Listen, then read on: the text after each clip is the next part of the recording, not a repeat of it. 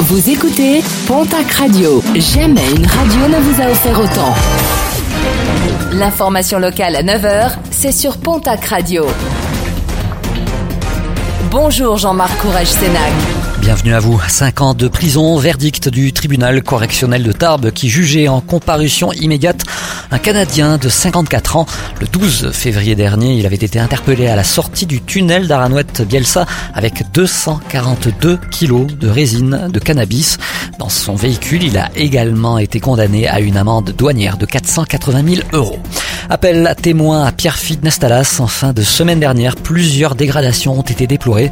Des véhicules, des murs de clôture ainsi que des habitations ou des portails ont été tagués à la peinture blanche ou noire.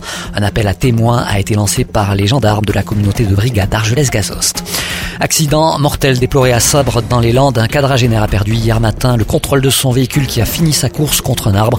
La victime est décédée peu de temps après. Il s'agit du cinquième décès déploré sur les routes landaises depuis le début de l'année.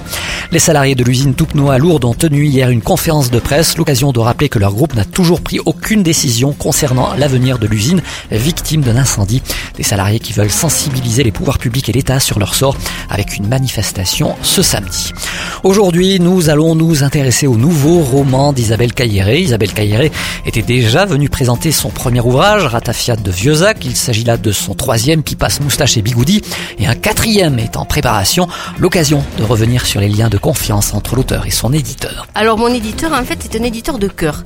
Donc euh, c'est quelqu'un qui me suit depuis mon premier roman et on a tissé des liens de confiance parce que ben, moi j'étais un peu perdue quand je me suis lancée dans cette aventure littéraire et vraiment il m'a tenu la main, c'est le cas de le dire, et il m'a accompagné, il m'a aidé à traverser ce pont et je sais que je n'en changerai pour rien au monde parce que voilà ensemble ben, il me guide oui il me guide et puis euh, il est de bons conseils euh, il me recadre enfin euh, c'est quelqu'un de très très bienveillant voilà. Et Pipas moustache et bigoudi c'est donc le dernier ouvrage d'Isabelle Cailleret